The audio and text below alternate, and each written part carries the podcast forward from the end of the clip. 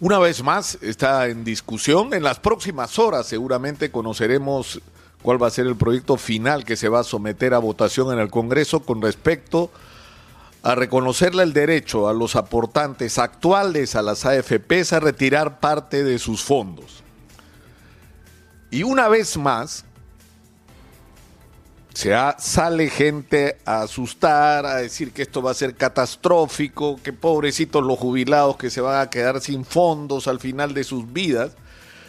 Y una vez más uno se da cuenta de que vivimos en dos países diferentes. Hay un país, el real, el que ha sido víctima del coronavirus y de la tremenda crisis económica que ha generado,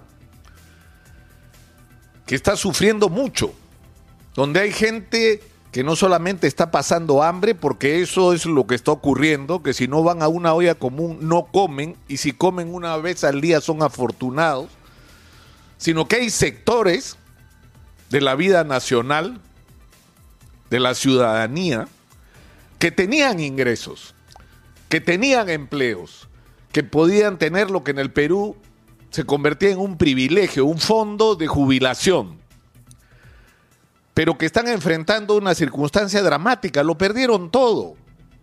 Los pequeños negocios cerraron, las empresas en las que trabajaban primero les dieron suspensión perfecta y de ahí los echaron, o los negocios en los que trabajaban simplemente quebraron. Hay millones de peruanos que han pasado de la clase media al desempleo que simplemente se quedaron sin ingresos y que la situación se deteriora cada día más y que están agobiados por las obligaciones adquiridas. Si viven en casas alquiladas no pueden pagar los alquileres, si tienen la fortuna de haber adquirido una hipoteca no pueden pagar las cuotas, si compraron un vehículo a crédito no pueden pagar las cuotas, si montaron un pequeño negocio a través de un crédito personal, no pueden pagar las obligaciones. Si tienen tarjetas de crédito, no pueden pagar las deudas de esas tarjetas, están asfixiados, están agobiados, están desesperados. Entonces, en ese momento es que la gente piensa de dónde, cómo hago para sobrevivir. ¿Cómo hago para enfrentar una situación como esta cuando desde el lado del gobierno están preocupados por otras cosas? No por los problemas reales de la gente como este que estoy describiendo. Entonces, si tú tienes una AFP, si tú has aportado una AFP y te dicen, si retiras dinero podrías perjudicar lo que va a ocurrir en tu vida dentro de 20 o 25 años, cuando no sabes qué es lo que va a hacer tu vida los próximos 20 días cuando eso es tu realidad y ese dinero es tuyo y esta vez nadie se puede atrever a discutir que ese dinero es de, la, de los aportantes a las AFP porque ya sería el colmo que lo hagan. Entonces, de lo que estamos hablando es el derecho de la gente a hacer uso de un dinero que es suyo para enfrentar una circunstancia excepcional que lo enfrenta a una tremenda crisis y a la urgencia de recurrir a lo que sea posible, a lo que esté al alcance de su mano para sobrevivir. De eso estamos hablando. Y cuando sale Giovanna Prialé, la representante de las AFPs, a tratar de crear pánico, que si se retiran dos UITs por cada aportante, estos serían 22 mil, 23 mil millones de soles, el 80% de todo lo que se retiró el año pasado. Ya, si se permite retirar 10 UITs, va a ser la catástrofe nacional. Para las AFP, sesenta y tantos mil millones de soles.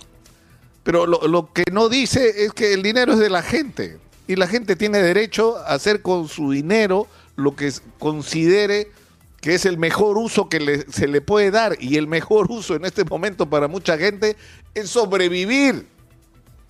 No es pensar dentro de décadas, pensar, insisto, en, en los próximos días, semanas y meses. Pero no dicen algo, además que en Chile ya se convirtió en una discusión y que en este momento nadie cuestiona que ese dinero va a entrar a la economía, va a activar la economía, porque con ese dinero la gente va a consumir y el consumo estimula la economía. Pero una vez más, una vez más, y, es cierto, ¿no? Esto, esto es parte de la discusión sobre qué hacer con todo el gran problema de la jubilación en el Perú. porque teníamos un sistema de jubilación manejado por el Estado que era un fracaso del mal manejo y de la corrupción y del uso de los fondos para cualquier cosa menos para invertir en los intereses de los jubilados. Y se crearon las AFPs como la gran esperanza, que el dinero era tuyo, que nadie lo iba a manipular, que todo iba a ser transparente, que era para tu propio beneficio. Mentira, pues. Mentira. Se juntaron 160 mil millones de soles para que un grupo de privilegiados sean los que ganen. Ganan las AFPs porque cobran, así lo hagan bien o mal, ganan las compañías de seguros, ganan los bancos que son además los dueños de las AFPs y tienen acceso a créditos con unas tasas simplemente increíbles, ganan los fondos de inversión que se han hecho multimillonarios en los últimos años con los dineros de las AFPs, es decir, con los dineros de los aportantes. Ellos son los que se han beneficiado. La mitad del dinero se ha ido para afuera, no ha servido para promover crédito barato para la micro y pequeña empresa que ya quisiera pagar las tasas de interés que han pagado los bancos y los fondos de inversión por los dineros que han salido de las AFPs. Entonces no nos engañemos con lo que está pasando realmente y enfrentemos con crudeza, porque esta es la misma discusión que hay detrás de la ONP y del FONAVI. La gente está desesperada, no tiene recursos, no tiene cómo enfrentar su sobrevivencia. Y el Fonavi es su dinero, se lo descontaron y lo timaron, porque era para darles vivienda y no les dieron nada. Y la ONP, que hay una discusión sobre eso, si es de ellos cuando conviene, ¿eh? porque cuando se, se tiene que convertir en un bono de reconocimiento, ahí se corporiza el dinero de la ONP. Pero cuando tú quieres reclamarlo para que te lo devuelvan, no existe porque es un fondo común. Pero es el dinero de la gente. Le han descontado en algunos años por décadas el 13% de sus ingresos. 19 años pagando y no tienes nada, derecho a nada. Es la misma discusión. Yo no sé si es eh, arar en el, en el desierto pero tiene que haber un cambio porque también, y con esto termino, lo que a mí más me llama la atención de toda esta discusión es que dicen no a todo lo que significa una iniciativa para ayudar a resolver las urgencias de la gente. Dicen populismo. Ya pues, pero propon algo a cambio.